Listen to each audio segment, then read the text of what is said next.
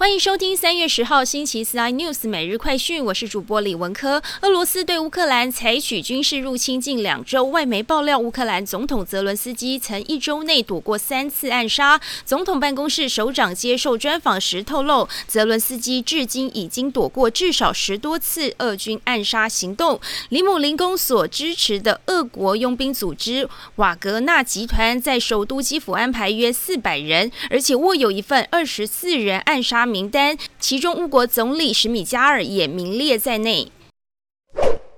全球食品大厂麦当劳宣布暂停在俄罗斯的销售和相关业务。Twitter 疯传俄罗斯境内麦当劳出现人车大排长龙，俄罗斯人在冰天雪地气候下挤爆门市，抢在歇业前吃最后一口的景象。麦当劳财务长表示，暂停俄罗斯所有门市营运的决定，每个月将会损失约十四亿。麦当劳在俄罗斯约有八百五十家门市，大部分为麦当劳所有。而非特许经营商。中资企业长期在台湾大规模挖角半导体、IC 设计、电动车等高科技产业人才，砸高薪吸引到许多台湾技术人才带枪投靠。检调对八家中资、港资、委外资、委台资企业共十四处发动搜索，并约谈聚力成前后任董事长郭彦成、陈俊达等五十八人到案。依台湾地区与大陆地区人民关系条例，将郭彦成预令十五万交保，陈俊达五万。元交保。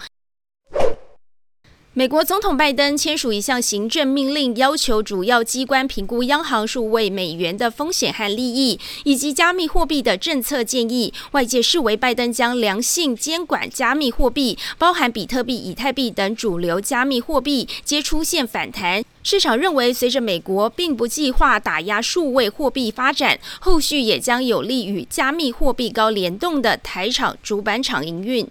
更多新闻内容，请锁定有线电视四十八八十八 MOD 五百零四三立财经台 iNews 或上 YouTube 搜寻三立 iNews。感谢台湾最大 Podcast 公司声浪技术支持。您也可以在 Google、Apple、Spotify、KKBox 收听最新 iNews 每日快讯。